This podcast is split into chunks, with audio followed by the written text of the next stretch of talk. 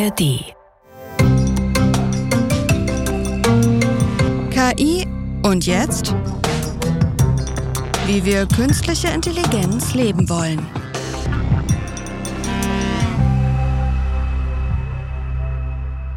Herzlich willkommen zu KI und jetzt, wie wir künstliche Intelligenz leben wollen, mit dem Wissenschaftler Aljoscha Borchardt. Und der Journalistin Nadja Kajuli. Sie sind super. Ich dachte, wir machen es mal andersrum. Ja, und ich habe das sofort gemerkt. Aljoscha, wie geht's dir? Oh, mir geht es wunderbar. Es ist ja jetzt Winter, ja, das kann man ja, äh, Podcasts sind ja ein bisschen saisonal. Du steckst im Schneesturm ja. in Hamburg und bei uns ist er noch nicht angekommen. Aber äh, wir haben ja dank des World Wide Webs die Möglichkeit, uns immer wieder zuzuschalten. Ja, wir sehen uns über den Bildschirm und sprechen miteinander. Und wir haben später auch einen Gast zugeschaltet. Ja, das ist ja immer bei uns im Podcast so, dass nicht nur wir beide sprechen, sondern wir auch immer einen Gast haben, der dann zum Thema was sagen kann. Und heute haben wir einen ganz besonderen Gast. Heute haben wir den Fotografen Boris Eldachsen und wer den Namen schon mal gehört hat, dem fällt jetzt ein, was er gemacht hat und die anderen müssen noch ein bisschen warten, um seine Aktion, mit der er Anfang des Jahres ganz schön für Aufregung im Kunstbusiness gesorgt hat, zu hören. Und heute, liebe Nadja, drehen wir den Spieß mal um. Ich stelle dir jetzt mal die erste Frage, die Gretchenfrage.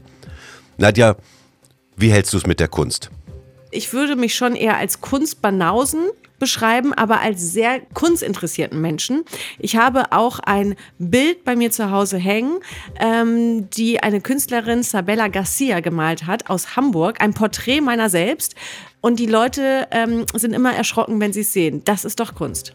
Also du, du hast äh, nur Bilder, wenn sie dich selber zeigen, dann hängst du sie auch auf. Das ist doch auch eine pragmatische. Ja, ja ist für mich die schönste. Hat man im Barock ja auch so gemacht, ja, hat man sich in den Flur äh, selber gehängt. Das ist ja ist so ein pragmatischer Ansatz. Mir geht es ganz ähnlich. Also ich habe so ein bisschen ambivalentes Verhältnis zur Kunst. Ich selber interessiere mich eigentlich mehr für Design und Gestaltung.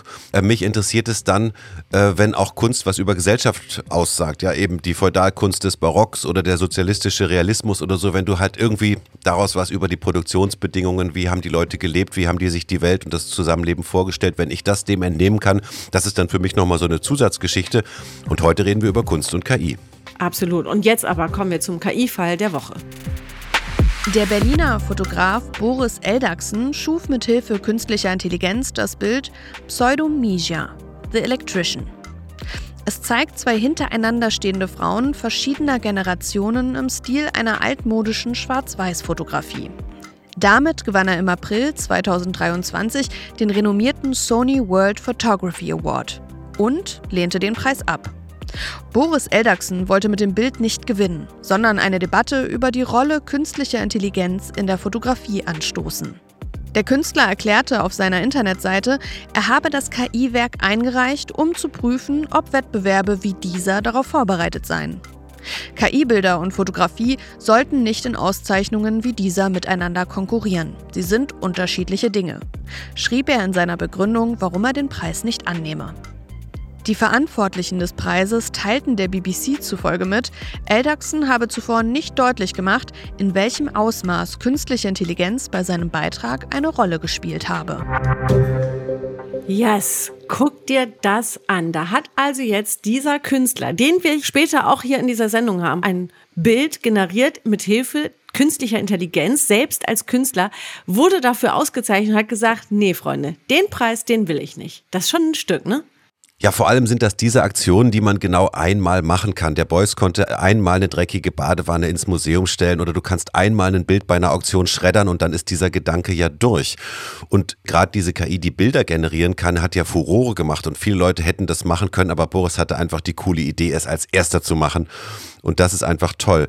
Vielleicht sollten wir ganz kurz nochmal die Leute mitnehmen, die sich noch gar nicht damit beschäftigt haben, wie lässt man eigentlich in so ein KI-System so ein Bild generieren.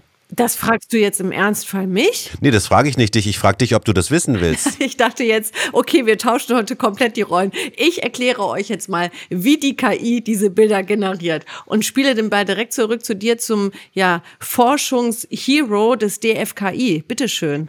Ja, das Schöne ist, äh, ich bin jetzt auch kein Experte in, äh, in Bildgenerierung, aber äh, so viel weiß ich. In diesem KI-System, was die Bilder generiert, da in dem gängigen Ansatz, da, da, da pochen zwei Herzen, wenn man so will. Ja, es gibt also einen Teil, der ohne Ende Pixel raushaut, könnten Bilder werden, könnte aber auch einfach nur bunt sein. Und dann gibt es einen Filter, der davor liegt und der guckt immer, ja, sieht das aus wie ein menschlich generiertes Bild? Sieht das aus wie ein Foto? Dann lasse ich es durch oder das, ist das einfach nur bunt? Dann schmeißen wir es weg. Das sind so zwei, zwei Teile, die gegeneinander arbeiten, beziehungsweise der eine generiert wie blöde und der andere sortiert aus. Und das ist super spannend. Und dann kommen eben aber immer noch diese Prompts dazu. Das heißt, diese Systeme, die kann man ja mit diesen sogenannten Prompts, mit diesen Eingaben dazu bringen, was zu tun. Dass man eben sagt, ich hätte gerne zwei Frauen in Schwarz-Weiß, die eine bisschen älter, die andere ein bisschen jünger, die eine soll hinter der anderen stehen, das soll im Stile der 20er Jahre sein und so weiter. Das können wir wirklich nachher mit Boris besprechen. Das ist nämlich. Weil der das ja genauso gemacht hat, ne? Weil er das genauso gemacht hat und es ist ein wahnsinniger Aufwand. Das kann er uns wirklich nachher nochmal en Detail sagen, diese Bilder zu, diese Prompts sich auszudenken, wie diese Bilder entstehen. Das ist also hochinteressant, aber dann rappeln die eben diese beiden Module los und versuchen dann eben was rauszulassen, was eben äh, einem Bild entspricht, wie es auch in Bilddatenbanken halt zu finden ist. Wir sprechen später hier mit Boris eben ähm, ausführlicher über diesen Fall, über seinen KI Fall KI Bild, KI Kunst und äh, warum er den Preis abgelehnt hat und warum er, ihn überhaupt gewonnen hat. Das finde ich ist ja viel die viel spannendere Frage. Aber wir sprechen noch mal jetzt mal über Kunst im Allgemeinen im Zusammenhang mit der KI. Künstlerinnen und Künstler sind ja dann doch, ich will jetzt mal gelinde sagen, äh, gepisst, wenn sie dann im kleinen Stil mit viel Herzblut da ihre Kunst auch auf Social Media zum Beispiel irgendwie präsentieren. Und da kommt jetzt die KI, kopiert das alles und macht mit Hilfe deren ja geistreichen Ideen eine Kopie oder benutzt die, um andere Kunstwerke zu entwickeln. Und da sagen ja schon Künstlerinnen und Künstler, get fucked KI, was soll das? Ja, ich glaube, da müssen wir differenzieren. Äh, ähm, äh, direkt jemandem, der einen Stil kreiert hat, kopieren ist natürlich schlecht und es ist böse und wenn du damit noch Geld verdienst, dann ist es noch schlechter. Nun habe ich letztens, das hat mich komplett verwirrt, vielleicht müssen wir auch nochmal eine Juristin oder einen Juristen zu dem Thema einladen, habe ich jetzt gelesen, dass man genau dieses, sag ich sag mal, Gebrauchsmuster oder Stil oder so eben nicht schützen kann. Ja, dass du kannst einfach malen wie Van Gogh und das, das ist dann einfach so, auch wenn die einen, was weiß ich, wenn seine, seine Erben oder sein, sein, sein Fonds oder so da existiert, das, äh, das ist mir nicht so klar, das müssen wir nochmal klären. Aber auf der anderen Seite kann natürlich jetzt auch jeder Mann und jede Frau äh, sich irgendwie Bilder äh, generieren mit KI, die ins Wohnzimmer hängen und die habe ich gemacht und das sind die Leute, die hätten nicht sonst eine Künstlerin oder einen Künstler bezahlt, so wie du und ich. Ja, wir hätten einfach das, das Bild sonst nicht. Und jetzt gibt es eine Demokratisierung, jetzt ist eben jeder und jede ein Künstler, eine Künstlerin und kann Bilder malen. Das ist eben die andere Seite der Medaille und ich denke, das sollte man ein bisschen auseinanderhalten. Und die dritte Frage, die ja dann auch immer noch diskutiert wird, na, diese Systeme werden natürlich jetzt auf vorhandenen Fotos und vorhandenen Bildern trainiert, die möglicherweise eben auch urheberrechtlich geschützt sind. Das ist nochmal ein drittes Thema wieder, die sollte man einfach ähm, auseinanderhalten. Ja, und auf der anderen Seite, wenn wir jetzt noch ein Thema dazu holen wollen, äh, gibt es ja auch gerade Künstlerinnen und Künstlern nochmal eine ganz neue Spielfläche. Ja, also die, die Lust haben, sich damit auseinanderzusetzen, können nochmal ganz anders ihre, ja, ihre Visionen künstlerisch abbilden. Ich habe mal eine Künstlerin äh, in Berlin äh, getroffen, Yvonne Thein, guckt euch die Künstlerin an. Und die hat äh, äh, anhand von künstlicher Intelligenz zum Thema Haut äh, Kunst entworfen. Die hat sich also also von der künstlichen Intelligenz sämtliche Menschen reinspielen lassen in ein System, wo man Haut sehen konnte. Wirklich Frauen, Männer, äh, weiß, schwarz, jung, alt, alles. Und daraus hat sie dann sich ein, ein Bild generieren lassen. Und das war irre zu sehen. Vor allem hat sie den Prozess, wie die künstliche Intelligenz das generiert hat, zur Kunst gemacht. Und das war wieder auch ein Weg, wo ich dachte, ah, interessant, ne? Und dann, was macht das mit einem? Welche Gedanken kommen da einem hoch? Und das war für sie dann wieder ein ganz neues Spielfeld als Künstlerin. Künstlerin.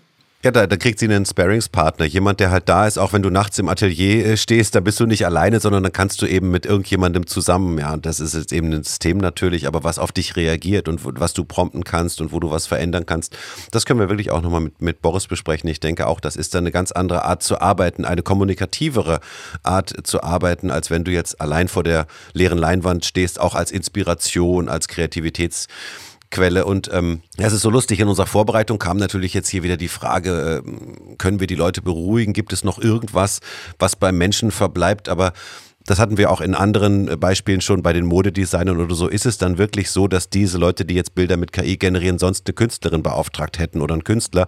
Das weiß ich eben und das weiß man halt nicht. Ja, aber vielleicht weiß das Boris besser, weil der ist ja wahrscheinlich wirklich dick Buddies mit so einigen Künstlern und Künstlerinnen. Vielleicht holen wir Boris jetzt einfach schon dazu. Ja, das klingt gut. Wir freuen uns jetzt eben auf Boris Eldachsen. Er ist, wie gesagt, Foto- und aber auch Videokünstler und setzt bei seiner Kunst zum Teil mittlerweile auf KI. Er studierte Fotografie und Kunst sowie Philosophie und unterrichtet auch seit 2004 Kreativität mit dem Fokus auf eben Fotokunst an verschiedenen Universitäten und das Ganze weltweit. Wie toll, dass du jetzt bei uns bist, Boris. Ja, hallo, ich freue mich sehr. Ich bin der Hörer der ersten Stunde. Boris, Aljoscha und ich, wir haben uns schon ein bisschen über KI in der Kunst unterhalten. Das ist natürlich ein großer Begriff und haben uns ein bisschen darauf konzentriert, eben auf Fotografie oder Malerei und haben natürlich auch über äh, ja, deinen Fall gesprochen, dass du ein KI-generiertes Bild, äh, wie sagt man, konzipiert hast, entwickelt hast, entworfen hast. Was ist da der richtige Ausdruck? Generiert. Generiert hast. Und du hast einen Preis dafür gewonnen und jetzt wollen wir die ganze Geschichte erfahren. Was ist da passiert? Ähm, ich habe einen Test gemacht, ob Fotowettbewerbe darauf äh, vorbereitet waren, dass jemand KI-generierte Bilder einreicht. Und ich habe mir letzten Herbst, also 22, dann äh, die Teilnahmebedingungen von mehreren Fotowettbewerben angeschaut und die waren nie angepasst. Also dachte ich mir, ich reiche jetzt einfach mal ein und gucke, was passiert. Und äh, ein und dasselbe Bild, die Electrician, kam dreimal unter die Finalisten und einmal wurde es auch als Gewinner ausgewählt vom Sony World Photo Award. Und ähm, bei dieser Entscheidung wusste niemand, dass es KI generiert war. Ich habe einfach nur den Titel eingereicht. Und danach habe ich es immer offengelegt und danach war immer Schweigen. Also ich habe auch dem Sony äh, World Photo Award gesagt, ihr könnt mich jetzt disqualifizieren aber wenn ihr weitermacht, dann müssen wir darüber zumindest eine begleitende Diskussion haben, über das Verhältnis zwischen generierten Bildern und fotografierten Bildern. Naja, die wollten beides nicht. Also die wollten weder mich disqualifizieren noch offen darüber reden und das einfach so durchwinken. Und am Ende war die einzige Möglichkeit dann zu sagen, ich äh, lehne das äh, offen auf der Bühne ab. Ja, jetzt muss man nur mal ganz kurz äh, sagen, das ist ja, aber du wolltest ja vor allem eine Debatte damit auslösen. Du wolltest ja vor allem auch, dass darüber gesprochen wird, dass sich eben was verändert hat, dass die künstliche Intelligenz eben auch in der Kunst äh, erscheint und sichtbar wird. Und jetzt hast du erfahren, dass die Leute schweigen wollen. Wie hast du denn da, darauf reagiert? Na, es hat mich frustriert, weil ja auch äh, meine Fragen, warum man darüber schweigt, ähm, nie beantwortet wurden. Aber das ist Geschichte also. Nein, das ist alles äh, reine Spekulation, weil der Veranstalter, eine Eventagentur, ja auch nie mit mir geredet hat, auch hinterher nicht mehr und sich auch öffentlich nie dazu geäußert hat. Das heißt, das, da kann alles Mögliche passiert sein und ich finde es mittlerweile auch müßig, darüber nachzudenken. Das ist alles von Fehleinschätzung der Lage bis äh, zu Krankheitsstand, äh, bis zu äh, einfach nicht daran interessiert sein. Ich bin ja auch Mitglied im Deutschen Fotorat, da reden wir sehr viel darüber. Da geht es dann einmal um die Fragen ähm, Copyright, um äh, das Desinformationspotenzial von generierten Bildern innerhalb der Kunst. Äh, gibt es wenig Probleme weil ein Bild, was ich äh, für den Kunstmarkt produziere, das braucht nicht notwendigerweise ein Copyright. Da ist es dann für den Galeristen viel wichtiger, äh, gibt es eine Auflage, gibt es das einmal oder dreimal, ist das unterschrieben und signiert. Und ähm, insofern sehe ich als Künstler nur ähm, neue Möglichkeiten in der KI. Und mich begeistert es auch, damit zu arbeiten. Was ich aber vermisse, ist eine differenzierte Diskussion über Themen wie Kreativität, über Themen wie, ähm, wie kompliziert ist es eigentlich, mit KI zu arbeiten? Brauche ich da Vorwissen oder nicht? Ähm, da ist noch Aufholungsbedarf. Berichte mal, ich habe so eine große Zahl äh, im Kopf, dass du gesagt hast, bis zu 150 Varianten äh, brauchst du, bis du ein äh, fertiges Bild hast. Äh, ist es wirklich so? Ähm, ja, weil ich einfach auch mit dem einfach dahin generierten Bild nicht mehr zufrieden bin. Also fangen wir mal beim Textprompten an. Man kann einfach eingeben, Trump wird verhaftet. Das sind zwei mögliche Elemente von mindestens 13. Ich könnte auch beschreiben, was da für eine emotionale Qualität dabei ist, den genauen Ort. Ich könnte die Farbigkeit, das Licht beschreiben. Ich könnte Referenzen in die Kunstgeschichte verwenden, in bestimmte Dekaden. Ich könnte Genres verwenden. Ich kann den Bildaufbau beschreiben. Schaue ich äh, in der Vogelperspektive drauf oder aus der Froschperspektive? Was ist im Vordergrund, Mittelgrund, Hintergrund? Das ist jetzt alles nur Arbeiten mit Text. Der kreative Prozess, der ist dreischrittig. Das heißt, ich muss das Ganze starten mit einem informierten Prompt. Dann übernimmt die KI und generiert. Aber am Ende habe ich ja auch meistens vier Ergebnisse. Und dann muss ich wieder evaluieren. Ist das jetzt gut genug gewesen? War mein Prompt gut genug? Was fehlt? Was ist noch nicht da? Wie kann ich jetzt den Prompt verfeinern? Und dann mache ich das nochmal und nochmal und nochmal. Manchmal ist es auch wichtig, wenn man stecken bleibt, einfach den Workflow, die Plattform zu ändern. Das heißt, da kann sehr viel Zeit investiert werden. Und in dem ersten und dem dritten Schritt, da komme ich als Künstler auch rein. Da ist dann meine eigene Biografie, ähm, meine Geschichte mit drin und das äh, würde ich auch nie outsourcen an die KI. Auch wenn ich denke, dass das theoretisch gemacht werden wird. Mhm. Jetzt würde ich gerne noch mal kurz die Kurve zurückgehen äh, zu der ja Auswertung oder Bewertung von Kunst, die für Preise eingereicht wird. Was wäre dann in Zukunft, wenn man das so pauschal sagen kann, der bessere Weg? ganz klar zu kommunizieren, wir wollen, dass Künstlerinnen den Weg zu ihrer Kunst, ja, also Fotografie mit Hilfe von künstlicher Intelligenz kenntlich machen oder ist das dann wieder ein ja eine Steine in den Weg legen, wie Künstlerinnen und Künstler ihrer Kreativität eben Freiraum lassen und welchen welche Mittel sie sich bedienen? Man sagt ja nun auch nicht, welche Kamera man benutzt hat, oder? Ähm, ich finde es faszinierend, damit zu arbeiten. Ähm, was uns aber auch noch fehlt in der Zukunft, ist eine eigene Definition von Kreativität und vielleicht auch ein Modell, wie Mensch und Maschine hier kooperieren können. In den ganzen Kreativitätsstudien, die dann auch im Herbst veröffentlicht wurden, stand ja immer drin, haha, KI ist jetzt so intelligent wie der Mensch. Und Sascha Lobo hat gesagt, der Intelligenztrops des Menschen ist gelutscht. Ich finde das alles recht oberflächlich, weil es fehlt eine Definition von Kreativität. Kreativitätstheorie als solches ist noch nicht so alt und wird auch oft stiefmütterlich behandelt. Die Vorform gibt es so zu Zeiten von Freud und äh, seitdem hat sich eigentlich auch nicht viel getan. Jeder denkt, man weiß, was Kreativität ist. In Wikipedia steht geschrieben, es muss neu, originell sein und nützlich. Aber ähm, wieso nützlich? Ich meine, alles kann irgendwo nützlich sein. Ähm, eine Kreativitätstheorie, die ich sehr, sehr hilfreich finde, ist die von Margaret Ann Bowden. Ähm, die hat auch Computerwissenschaften, Psychologie, Philosophie studiert, ist jetzt Anfang 80 und sie teilt Kreativität in drei verschiedene Formen ein. In eine, die kombiniert. Das sehen wir sehr oft in KI. Das heißt, ich habe jetzt Gandhi und ein Selfie oder Batman in einem Barbie-Outfit. Dann gibt es eine explorative Kreativität. Das ist eine umfassendere Perspektive. Wenn ich im Raum sitze, sehe ich nur aus meinem Blickwinkel äh, diesen Raum. Aber die KI kann unter den Stuhl gucken, hinter mich, über mich. Und äh, den dritten wichtigen Teil der Kreativität ist die Transformation. Ist es für die KI wichtig, aus einem gegebenen Inhalt, aus einem gegebenen Raum einer Struktur herauszuspringen, etwas komplett Neues zu produzieren, was nicht vom Trainingsmaterial abhängt.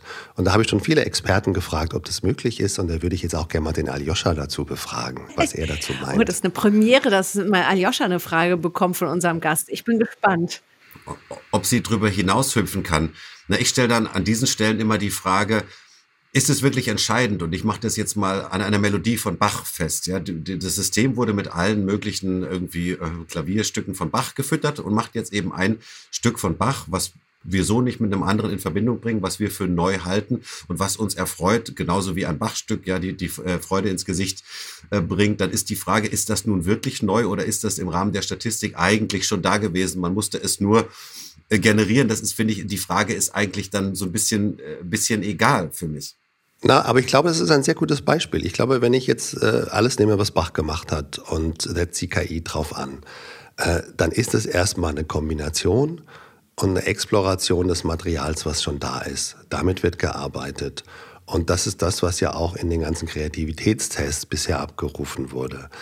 Ähm, dass da die KI gut punktet, überrascht mich nicht. Aber würde Bach heute noch mal genauso schreiben wie früher? Wahrscheinlich nicht. Eine andere sehr spannende Debatte, aber ich lasse mich noch einen Begriff reinschmeißen, Empathie. Wir haben vorhin darüber gesprochen, in der Kunst, äh, es gibt Dinge, die kann man nur einmal machen, ein KI-generiertes Bild bei einem Fotowettbewerb einreichen, eine dreckige Badewanne ins Museum stellen, ein Bild schreddern bei einer Auktion. Das sind ja Dinge, die haben vor allen Dingen damit zu tun, dass ich eine Empathie habe, dass ich weiß, wie der Kunstmarkt reagieren wird darauf und so weiter. Deshalb, die dreckige Badewanne ist nicht das Spannende, sondern die Aktion. Ja, und dass ich einschätzen kann, wie das eben, was das für eine soziale Auswirkung hat, wie andere Menschen darauf äh, dann eben beschämt oder äh, empört oder so reagieren werden. Und das ist eben wirklich diese Frage, diese Art von Empathie und eine Zielgenauigkeit zu haben. wie als Benetton damals mit äh, blutigen Kriegsmotiven für Pullover geworben hat.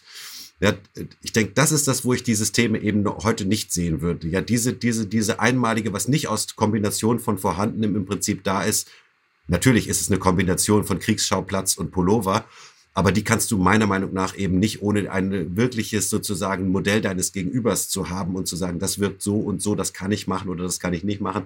Das ist eine Kombination, die meiner Meinung nach eben die Maschine heute nicht brächte, weil sie eben nicht, ja, selber mit den anderen Leuten interagiert und eben diese Spiegelneuronen und was weiß ich selber mal Trauer empfunden hat und so weiter. Gehst du damit?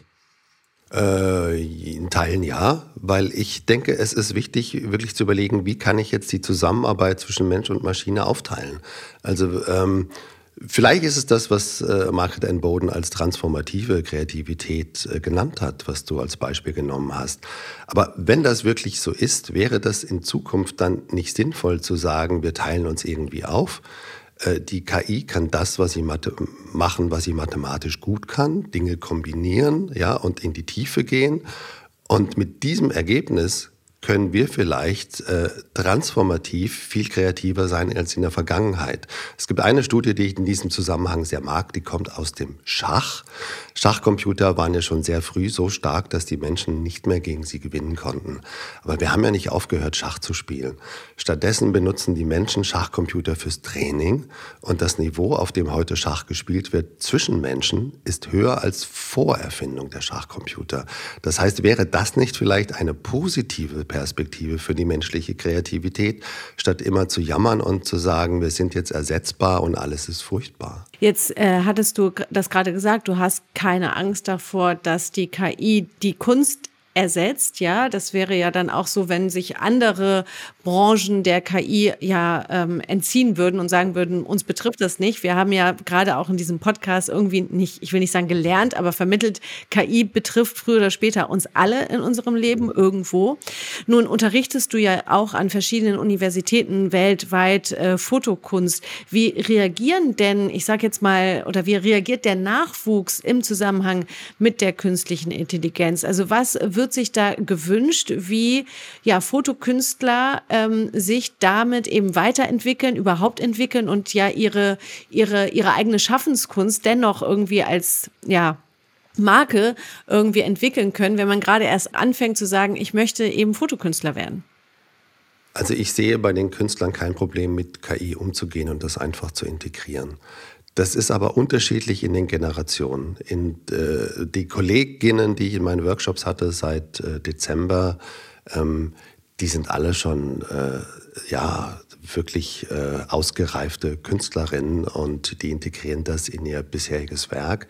Was ich an den Hochschulen merke, ist, ähm, dass nicht so viele da wirklich tiefer reingehen. Einige spielen ein bisschen darum. Ähm, viele müssen sich erst orientieren.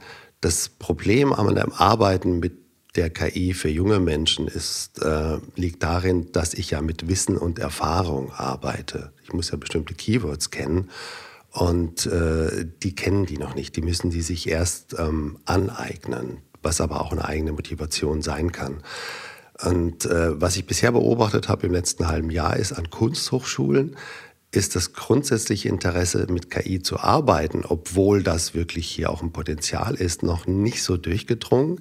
An den Hochschulen, die auf Berufe vorarbeiten, wo es dann darum geht, auch wirklich äh, in die Werbefotografie zu gehen oder ins Design, die wissen alle, dass sie da gar nicht drum herum kommen und die integrieren das dagegen schon sehr früh, weil es der Markt einfach verlangt In der Kunst ist mhm. das noch nicht so. Jetzt würde ich gerne wieder ganz kurz nochmal an den Anfang kommen und zwar auf dein Bild, wofür du eben äh, ausgezeichnet worden bist. Hätte man das als Jurymitglied erkennen müssen eigentlich, dass dieses Bild irgendwie mit KI gemacht worden ist oder ist eben deine Art der KI-Kunst in der Fotografie so gut, dass man es eben nicht erkennen konnte? Also das wurde ja alles im Januar juriert und es war ja auch nur ein Kurator, mit dem ich mittlerweile auch schon Mitleid habe, weil alle auf ihn einprügeln und sagen, hier die Hände, das war doch so offensichtlich. Das hängt einfach davon ab, womit man sich beschäftigt hat, ob man Zeit hatte, sich da mehrere KI-Bilder anzugucken und das zu überblicken. Es gab Hinweise darauf, dass es KI generiert war, weil es ist ein sehr frühes Bild von September 22. Heute könnte ich das äh, so echt machen, dass das nicht mehr auffällt. Und ähm, man hat, glaube ich, nicht damit gerechnet, dass ein KI-generiertes Bild da reinhupft und ist grundsätzlich davon ausgegangen, dass es fotografiert ist. Und als Bild funktioniert mhm. es aber. Boris, wir sagen an dieser Stelle vielen Dank. Es war sehr schön und auch inspirierend für viele, aber auch für mich, äh, mit dir zu sprechen, euch beiden vor allem auch zuzuhören. Und ich sage vielen Dank, dass du heute unser Gast warst. Ich danke euch. So, Aljoscha, are you ready for What the KI? Always. Wie viele Tage die Woche arbeitest du eigentlich, lieber Aljoscha? Nein, du bist selbstständig, ja. Das heißt ja selbst und ständig. Ich bin Wissenschaftler. Ich, also ich versuche natürlich dann auch am Wochenende nicht äh, mir gute Gedanken zu machen und Einfälle zu haben. Aber äh, in Zeiten von Homeoffice und so weiter wage ich da überhaupt keine Aussagen mehr zu. Ja, ne? Also ich arbeite auch auf jeden Fall mehr eher die Sechs-Tage-Woche als die Fünf-Tage-Woche, würde ich meinen. Ähm, aber wir haben die schöne Vier-Tage-Woche ja noch im Ohr klingen. Ja, das ist ja gerade in der Generation Z das Ding. Aber jetzt kommt Bill Gates. Bill Gates, Microsoft-Gründer, sieht die Drei-Tage-Woche voraus. Er hat also in einem Podcast What Now vom Comedian Trevor Noah prognostiziert eben, dass wir demnächst die Drei-Tage-Woche haben. Und warum? Weil die Maschinen zum Beispiel alle Lebensmittel und alle Dinge, die wir so brauchen, herstellen können. Das machen die Maschinen und wir können dann in der Hängematte liegen. Ja, wundervoll, wenn man Bill Gates ist vielleicht, ja, weil der hat wahrscheinlich den Groschen dann noch irgendwo liegen, dass man in der Hängematte chillen kann. Viele denken sich wahrscheinlich, Drei-Tage-Woche, na, wie soll ich da noch meine Miete bezahlen? Oder meint der liebe Bill Gates so, dass die KI das so richtet, dass wir trotzdem äh, die Fünf-Tage-Woche bezahlt bekommen, aber nur drei Tage schuften müssen? bedingungslose Hängematte. Ich weiß es doch auch nicht. Aber pass auf, ich, letztens habe ich in einem Interview mal die, jetzt hört zu, die Fünf-Stunden-Woche hervorgesagt. Ja, dann wird man morgens von acht bis neun eben die Dinge, die KI nicht erledigen kann, erledigen und ab dann äh, machen die Maschinen Meetings und Protokolle und To-Dos und weißt du, und Artikel schreiben, Artikel lesen, so weiter. Fünf-Stunden-Woche kann man auch dann sehr bequem von der Hängematte aus machen. Ich glaube, du und Bill Gates, ihr solltet euch mal zusammentun und ein bisschen was zu unserer Work-Life-Balance auf den Markt bringen. Ja, wenn wir unser Gehalt äh, zusammenlegen und durch zwei dividieren, ich glaube, dann sind wir ganz gut dabei. ich will auch was haben. Na gut, aber bevor es jetzt so weit kommt, dass ihr uns hier alle wegschmiert, weil ihr nur noch drei Tage die Woche arbeitet und nur chillt, gibt es hier erstmal noch einen Podcast-Tipp für euch. Wir haben ja heute schon hier über KI und Kunst gesprochen und zum Beispiel auch darüber, ob KI Kunst produzieren und eventuell auch ja, fälschen kann. Das wäre dann ein Fall für unsere kommende Staffel des Podcast Kunstverbrechen, The True Crime Podcast von NDR Kultur. Da geht es nicht nur um Fälschung, sondern auch um spektakuläre Kunsträube, wie zum Beispiel den der Juwelen im grünen Gewölbe in Dresden. Alle Folgen von Kunstverbrechen findet ihr in der ARD Audiothek und natürlich überall, wo es Podcasts gibt. Und wir verlinken euch das Ganze natürlich auch hier in den Show Notes. Aljoscha, damit sagen wir beide aber schon Arrivederci. Und das war's damit mit KI und jetzt für diese Woche mit dem Podcast, wie wir künstliche Intelligenz leben wollen vom RBB und DFKI. Ihr findet uns oder habt uns ja wahrscheinlich schon gefunden in der Audiothek oder überall, wo es Podcasts gibt. Und nächste Woche ein Megathema. Nadja, sagst du es uns? Ja, wenn ich das wüsste, bin ich die KI. Ich weiß doch noch nicht, was wir nächste Woche besprechen. Dann sag ich es dir, KI und Feminismus. Wahnsinn, was du alles weißt. Ich freue mich drauf. Bis nächsten Freitag. Ciao.